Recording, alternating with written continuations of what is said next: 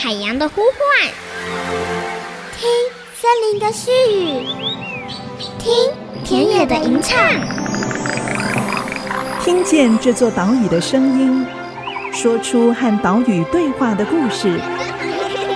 岛屿共生，倾听台湾。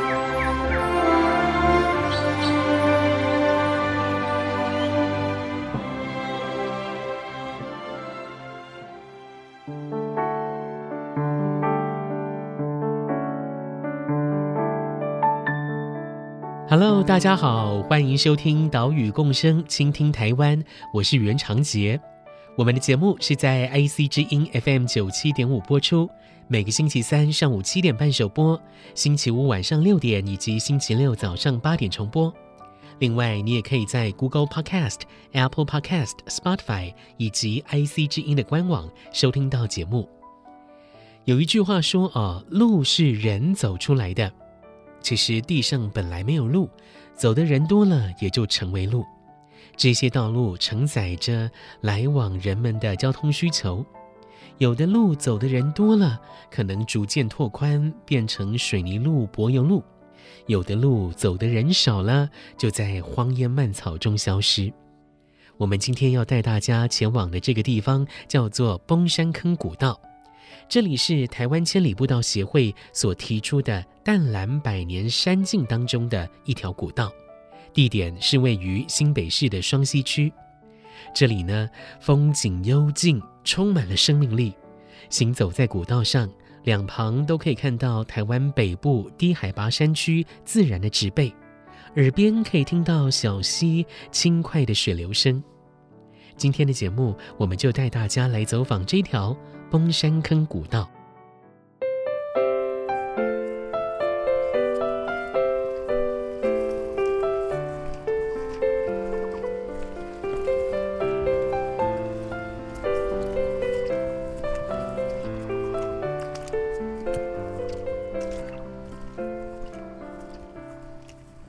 我们现在所在的位置是淡蓝古道中路崩山坑古道这个段落哦，而且是在古道上面，呃，海拔最高的一个位置哦，垭口或者是雾口。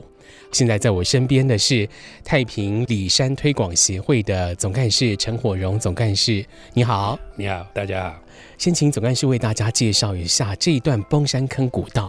这个。淡南中路这个蹦山坑，是因为双溪到甘甲有通了公路局的公车以后，我们才会从这个地方往太平来走。以前的我们是从双溪走到太平，直接走到太平。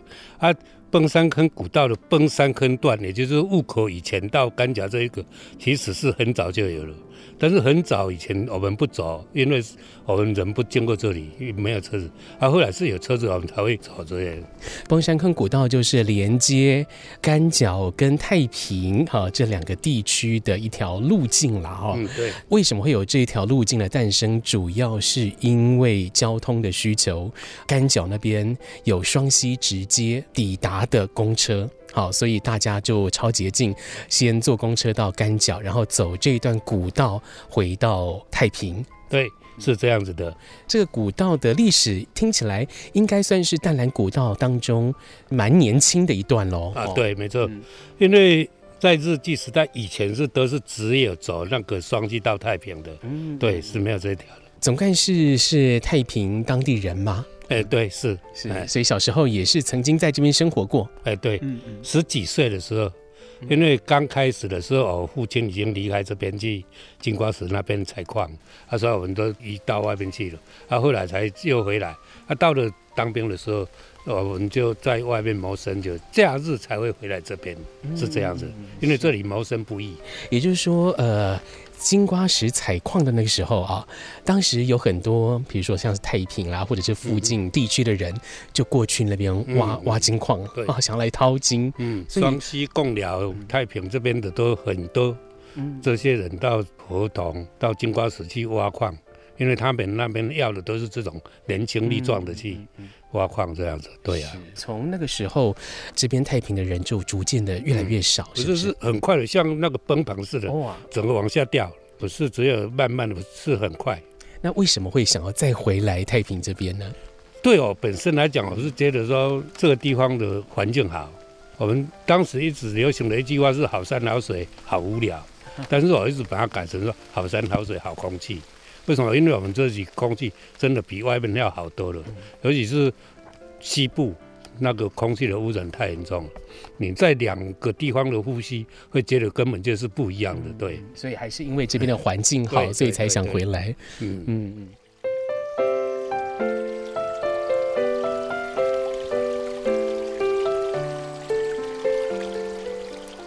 崩山坑古道是连接新北市双溪区的干角以及太平料角坑这两个聚落之间的一条山路。干角在北边，料角坑在南边，这两地的直线距离只有五公里左右，但是中间隔着干角山、东干角山，海拔五百多公尺的棱线。为什么这一条崩山坑古道会出现呢？当然是跟交通有关系。最早太平料角坑要前往双溪，也就是双溪火车站那边哦，必须走大概四个小时的山路。但是在双干公路，也就是双溪到干角的公路开辟完成，有公车行驶之后，对料角坑的居民来讲，走山路到干角，再坐公车到双溪，只要花两个多小时，不只节省了许多时间，也不用耗费这么多体力。当时居民所走的路线就是崩山坑古道。另外，干角也有好几个煤矿坑。一九五零六零年代，这里是非常繁荣，所以太平的居民也会用扁担挑一些农产到干角来贩卖。一直到一九八零年代，双溪太平之间的双泰产业道路开设完成之后，这一条崩山坑古道才逐渐的被遗忘。我们今天所行走的方向，就是太平往干角的方向。我们沿着古道一边走，可以一边听到溪水声。我们也一边跟陈火荣总干事来请教太平的开发史。往前走，那个你如果有查到一些资料，那是总兵嘛，哈，他从宜兰上来的嘛，嗯，从外澳这样。哎，对，如果要说历史上的记载，他。把樟脑拿去炼油，樟脑油，而不是拿去造船，因为炼樟脑油的利润较好，啊，做船的较无好，他说一样提议炼樟脑油，啊，需要政府要来革职回大陆去了，他才带了一些兵逃跑。啊，为石坑啊，就是为外澳石坑啊，也起来了吼，哪行哪炼，哪行哪炼哪炼。如果照常理判断，应该。他的人应该是三十到五十个人呐，嗯，因为他本来在刚才你说的那个黄千总祠那里哈的对面，他有一个练兵场，啊，他的墓其实也是在对面，啊，那个时候他如果是三五十个人，那应该很快的就把井外有人撤掉，啊，所以变做讲不要因来个遐，叫做黄总开太平就是讲，为遐看遐病。然后开来做田，开来迄落安尼啊，就没有再练樟脑了。各位，正地，一八五零年的时候，有一个英国人嘛来台湾的时阵哦，他去迄个三峡，三峡迄种还有南门山堡的，就是新店坪林乌来，是这两个地方种茶可以，所以他从大陆引进了茶苗来，那变成说。在三峡那边有种了，在我们这边也种了茶，所以那时候我们太平其实茶的产量很高，但是茶应该不要的，还是一样，金矿的关系，没人拿过经历啊，所以已经没落几十年掉了。啊，无咱那样子的茶，有两个出口，一个就是石顶啊，石顶啊就是去平林那边的，啊，一边的位是进去。哦，嘿嘿，戏子到现在还有一些老茶行是跟这里有那个交易往来的，是这样子的。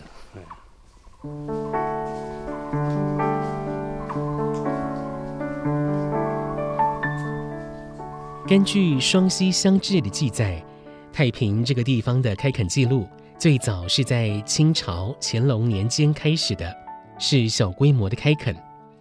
比较重要的拓垦记录是在十九世纪道光年间，当时驻噶玛兰头围，也就是现在宜兰头城这边的千总，叫做黄廷泰。好，他呢因为林永春事件被革职了，不过他没有立刻回到中国大陆，反倒是率领部众进到了东北角的山区来砍樟树、炼制樟脑。最后呢，他们来到了太平这里。他们发现这里土地平坦空旷，除了砍樟树之外呢，还可以农耕，所以他们就陆陆续续招佃耕种开发。从樟脑、大金、茶叶开始，人丁呢逐渐的兴旺了，在日治时期达到高峰。根据资料，明治三十八年，也就是西元一九零五年的时候，这里呢有一千九百四十五人。但是后来，因为瑞芳、平溪这一些地方金矿、煤矿的开采，人口快速外流。走在古道上面，我们可以看到好几处的竹丛，这也是汉人开发的痕迹。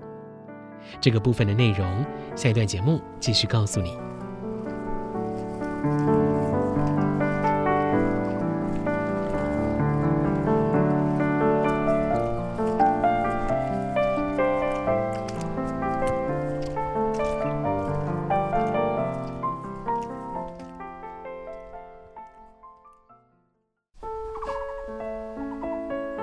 这个福德祠本来是家边啊附近的人共同在拜的，哦，啊，现在因为搬出去啊，拢无啊，所以就只剩有的人来拜安尼尔，啊，无就无啊安尼啊，嗯，这个位是安尼啦，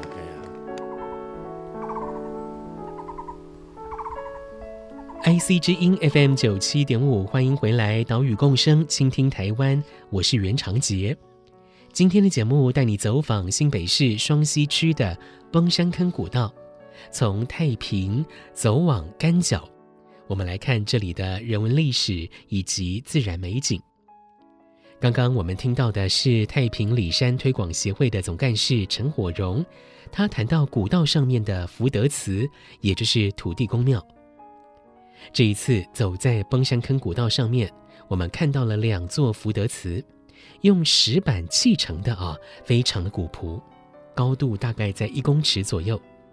太平里山推广协会也为福德祠立了解说牌，像是第一座遇见的福德祠，以前呢是由土地公会，由廖角坑六户六姓人家组成的，但是随着时代变迁，人口移出，已经几十年都没有土地公会了，周边的田地也已经荒芜。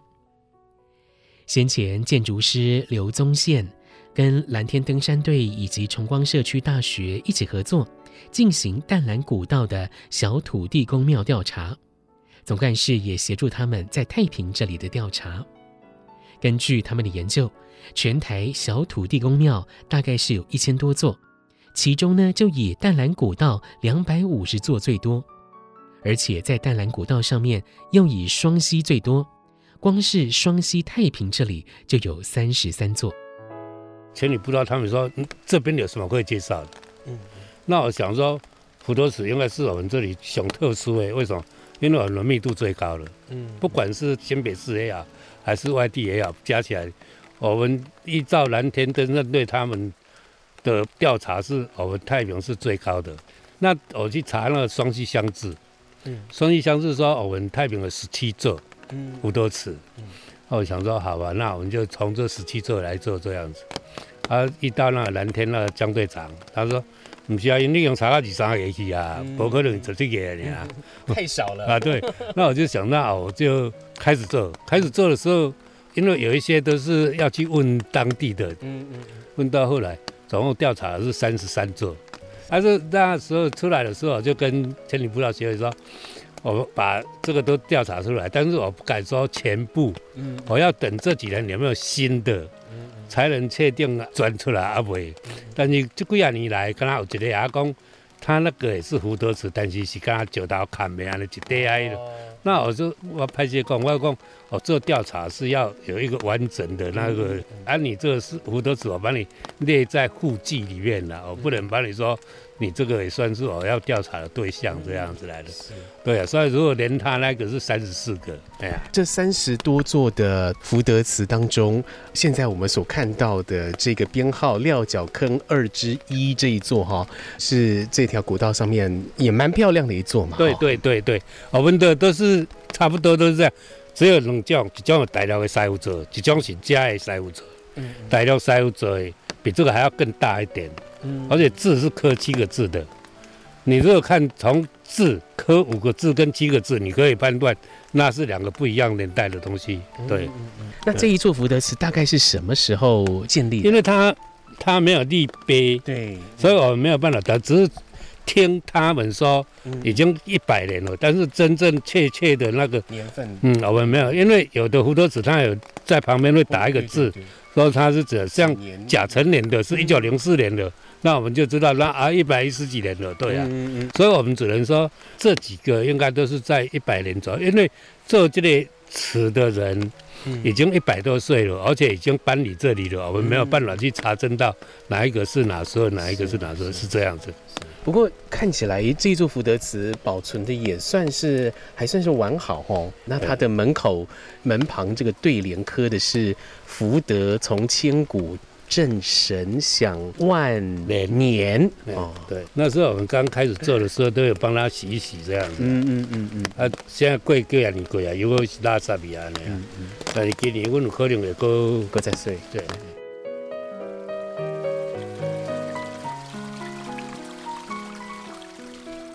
崩山坑古道的山径是顺着溪流辟建的，在太平这一侧的古道旁边呢是料角坑溪，过了垭口之后，干角那一边的溪流是崩山坑溪，刚好啊这两处溪流也是不同水系哦。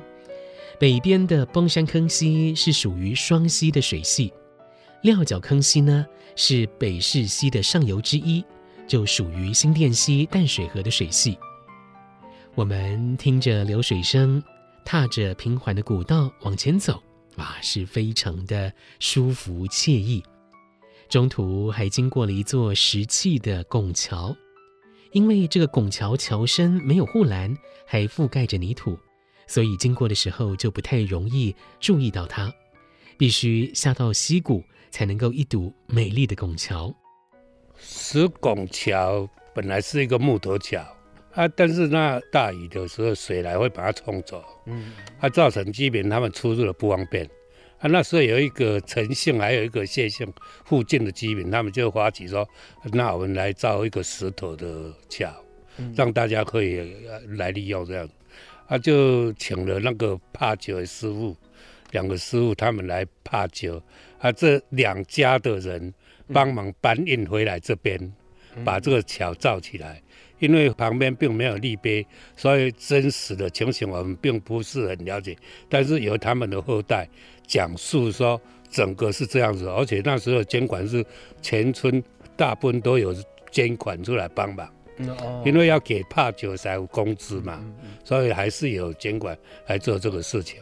只是说他们也没有记载，所以也不是晓得谁多谁少这样子。但是他们说，确实是有人有捐款来帮忙做这座桥，哎、嗯，是这样子。所以到现在也大概哎，都超过六十了，超过六十年了。这样整个桥看起来还蛮完整的，没有损坏。那个、嗯、他们说那个可以。动紧固，因为它那个石头是这样一点一点擦掉呀，那样，哎呀，啊，它那没有用水泥啦，嗯，就这石头擦掉呀，那样，哎呀，是。搬迄个也讲哦，伊十几岁尔咧搬，啊，伊拢尽量经历了较细点较不爱，啊，等下就师傅来骂啊，我搬到这个是要用，安尼，还可以搬安尼。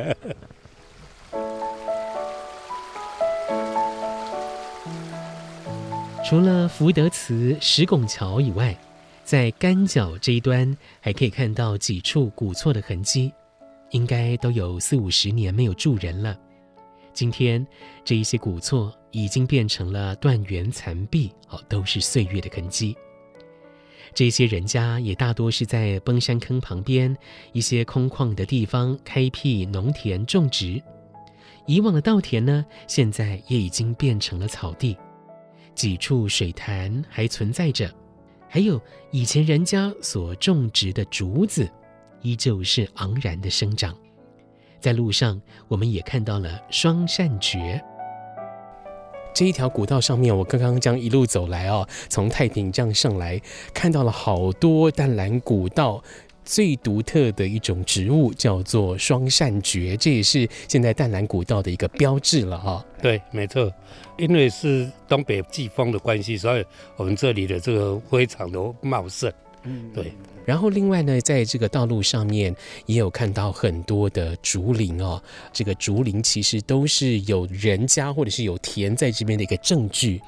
呃，竹林在我们这里啦，它的用意第一个就是防风，啊，再来就是当戒指，呃，交界的界那个戒指。啊，因为那个竹它不会移散，在清朝刚进来我们这里开垦的时候，应该在一八二零年代的时候。他们就用这种方式来界定哪一个是我的田地，哪一个是你的田地，是这样子来的。嗯，所以这些其实都是以前先民们开垦的一些痕迹哈，对，证据。没错，嗯嗯。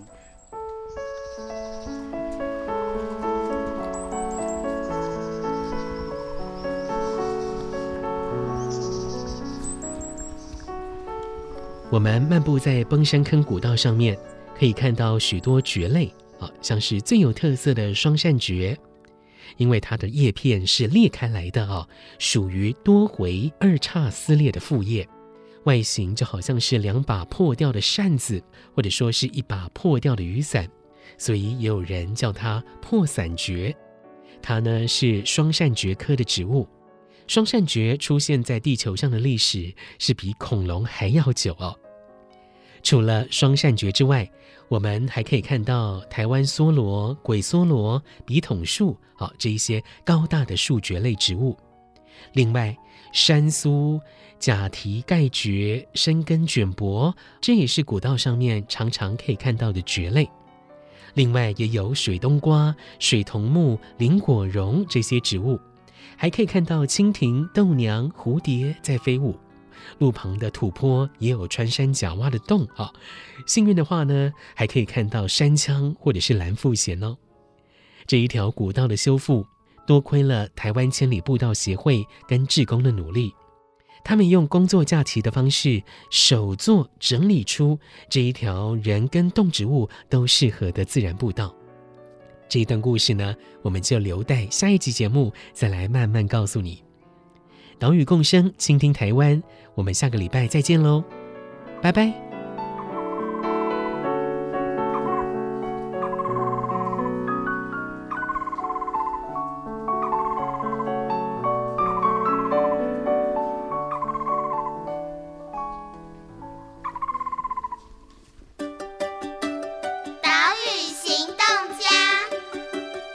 是太平里山推广协会总干事，我叫辉勇啊。啊，今日来这个崩山坑行煞了，咱的感觉来讲，规条路拢无一丝啊粪扫，但是啊，阁有看到一半块啊果皮伫个。果皮因为是外口的物件，伊无定已经有虫卵病虫害伫个。啊，像以早的二号上，二号上本来伊咱遮是种足济，但是因为线虫关系，无十几年就总死了了，剩无几丛。所以我想讲，大家来的时阵会当将果皮先做来炸炸。本节目由伟创人文基金会赞助播出。伟创人文基金会秉持永续的经营承诺，邀请您一同为这片土地发声，促进人与自然的平衡与和谐。